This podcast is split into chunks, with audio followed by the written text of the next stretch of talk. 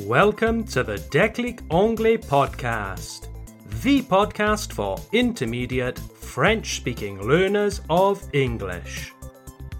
If you would like to improve your English comprehension skills, you have come to the right place. This podcast is like a stepping stone, un tremplin, a stepping stone, which will help you understand more advanced materials in English. There is a transcript, une transcription, a transcript, available for this and every episode of this podcast. You can download the transcript in the description of this episode. Or go to www.declicanglais.com slash podcast. That's declicanglais.com slash podcast. Hey, hey, dear listeners. Welcome to episode 57 of the Déclic Anglais podcast. I'm Tom, your teacher from Déclic Anglais and the presenter of this podcast. I hope you are all doing well and enjoying the start of the summer holidays.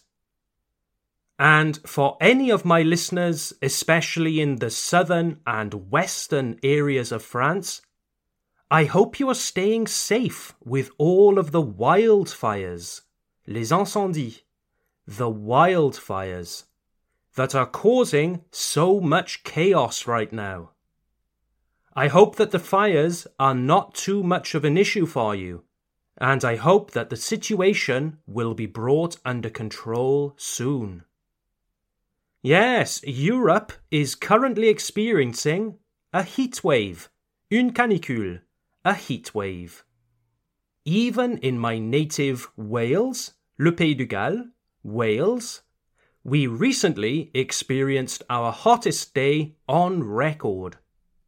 An area in the north of Wales experienced 37.1 degrees Celsius. Such a high temperature has never been recorded in Wales before. And for a country that usually deals with a lot of rain and wind, people are finding it difficult. So, in the Déclic Anglais podcast, our aim, our objective, is to help you improve your English, but as simply and as effectively as possible. And one of the most effective ways to improve your English language skills is to take your everyday vocabulary, things that you know already, and to start using new synonyms. Let me begin by asking you a question. Comment dit-on j'ai chaud en anglais? J'ai chaud en anglais. Of course, j'ai chaud is I'm hot. I'm hot. First things first, we do not say I have hot. You cannot translate j'ai chaud literally into English. That is a beginner's mistake, une faute de débutant. En anglais, nous traduisons j'ai chaud avec je suis chaud. Okay? We don't use have or avoir, we use be, être. So that's a nice, easy way of saying j'ai chaud. I'm hot. Nice and easy. Easy and perhaps a little boring. Ennuyeux. Boring. But we want to go further, plus loin, further than boring. And if you are listening to this podcast, I am sure that you don't want boring. You want to speak more naturally, isn't that right? In this episode of the Déclic Anglais podcast, then, we will be looking at some interesting ways of saying j'ai chaud, I'm hot. And you will be able to use these expressions to impress your Anglophone colleagues and friends. Does that sound good? All right then, let's go. synonym number one. I'm boiling. I'm boiling. Boiling is a great synonym for the word hot. Translated into French, boiling means bouillante, like when you cook water to make your pasta. When water boils, it reaches 100 degrees Celsius. But when a person says, I'm boiling, it means they feel very hot indeed. Try saying it with me and copy my intonation. Ready? I'm boiling. Once again, I'm boiling. Good. Now, are you ready for our next word? All right, here's our second word. I'm roasting. I'm roasting. Again, this word roasting is a culinary term. The verb to roast came to English from French, rôtir, like roast beef. So, like our previous word, I'm boiling, the image is one of being cooked alive by the temperature around you. I'm roasting. I'm roasting. Literally translated, je suis en train de rôtir. I'm roasting. Again, try to repeat after me, copying my intonation. Ready? I'm roasting. Once more. I'm roasting. So, dear listeners, our next alternative is actually an expression. So imagine it's a hot day. You are at work and your clothes are not well adapted to the temperature outside. And so you start to sweat, suer ou transpirer, to sweat.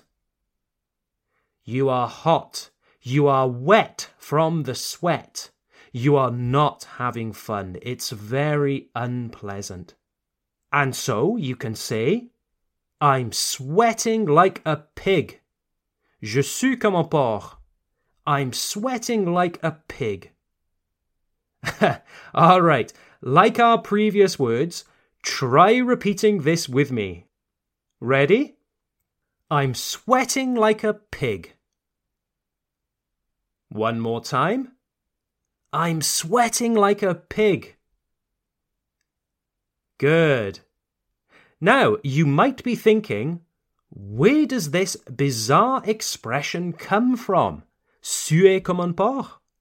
Well, I can confirm that this expression doesn't actually have any connection to pigs as animals. The expression to sweat like a pig actually comes from an old way of producing iron, le fer, iron. And this process created what we called pig iron. Pig iron. In French, la fonte brute. Pig iron. It's a little complicated to explain this expression because the process of creating iron is also quite complicated. But there you are. If you are really hot and sweaty, you can say that you are sweating like a pig. Now, before we finish for today, there's a question that other students have asked me that I would like to cover here with you. Tom, c'est quoi la différence entre hot et warm? Est-ce que ces deux mots veulent dire la même chose? My answer is no, they do not mean the same thing. Both warm and hot can be translated as chaud in French, but in English there is indeed a difference. Let's imagine a nice cup of tea. You can tell that I'm British, can't you? Ça se voit que je suis britannique. Well, if you say that your tea is warm, it means that the tea is the right temperature to drink. It's not going to burn you, alright? Warm means chaud, but generally in a positive way. The same goes for the weather.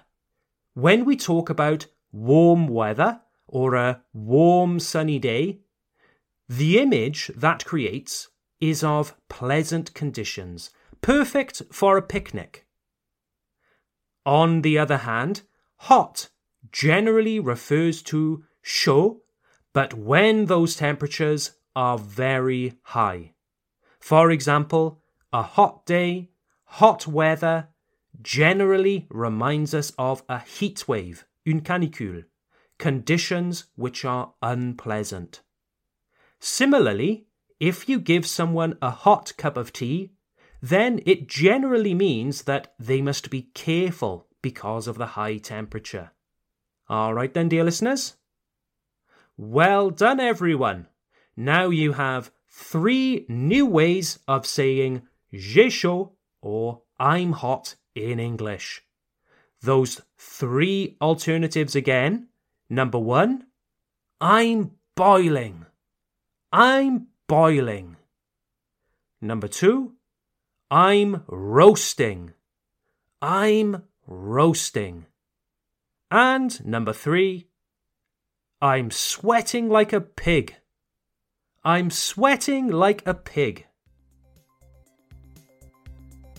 Tell me, are you a fan of the podcast?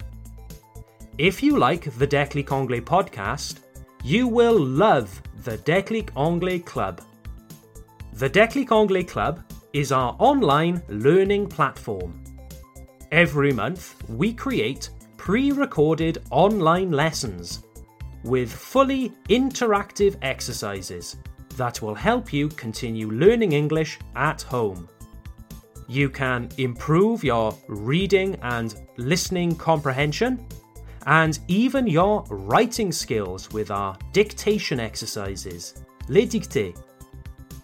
And if you are really motivated, you can even participate in our online group conversation classes. Here you can practice speaking with me and other motivated learners. The only way you will build confidence in your speaking skills is by speaking. So, why wait? Sign up today. Have a lovely week, dear listeners. Take care, and I look forward to seeing you in August for more interesting episodes of the Déclic Anglais podcast. Bye for now.